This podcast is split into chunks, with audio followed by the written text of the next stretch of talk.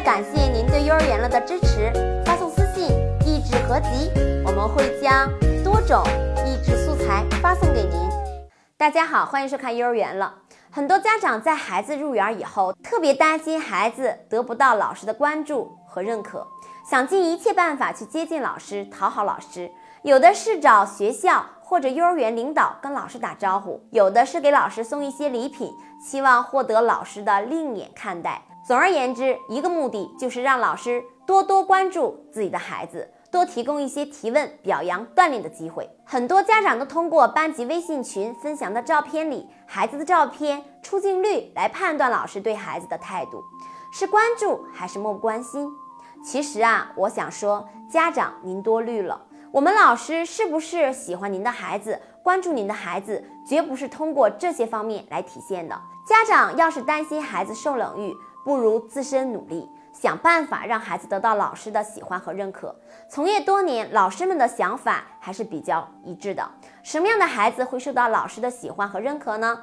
一个是自立的孩子，我们老师通常要在同一时间内照顾班里三十多个孩子，不可能每个孩子都得到非常多的关注，因此自立的孩子往往会给老师留下非常好的印象，并且当有孩子得到表扬。锻炼的机会的时候，老师自然而然也会想到这些孩子。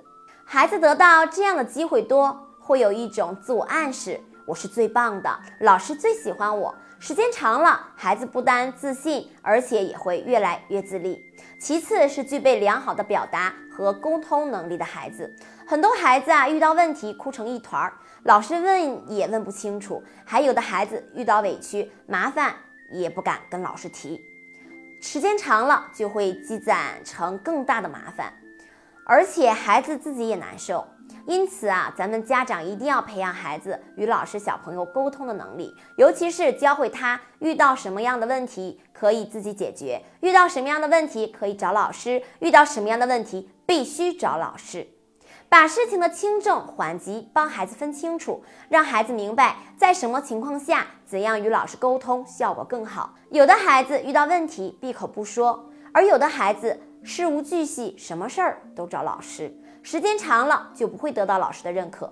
因此，家长教孩子从学会表达开始，先让孩子把事情叙述清楚，让老师明白孩子的意思。当然，简单的说教是不行的，家长要每天就幼儿园发生的事儿多询问孩子，问问孩子班级里发生了什么事儿，你是怎么样看待这些事的？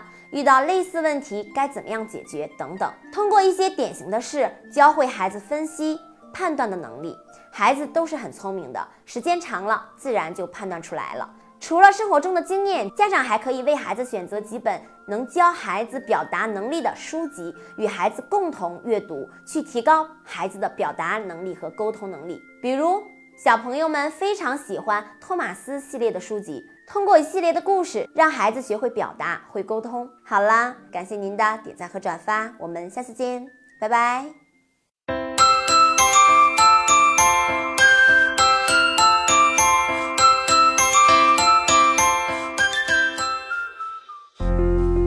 四十年沧海变桑田，看新疆李奶奶把戈壁滩变成良田。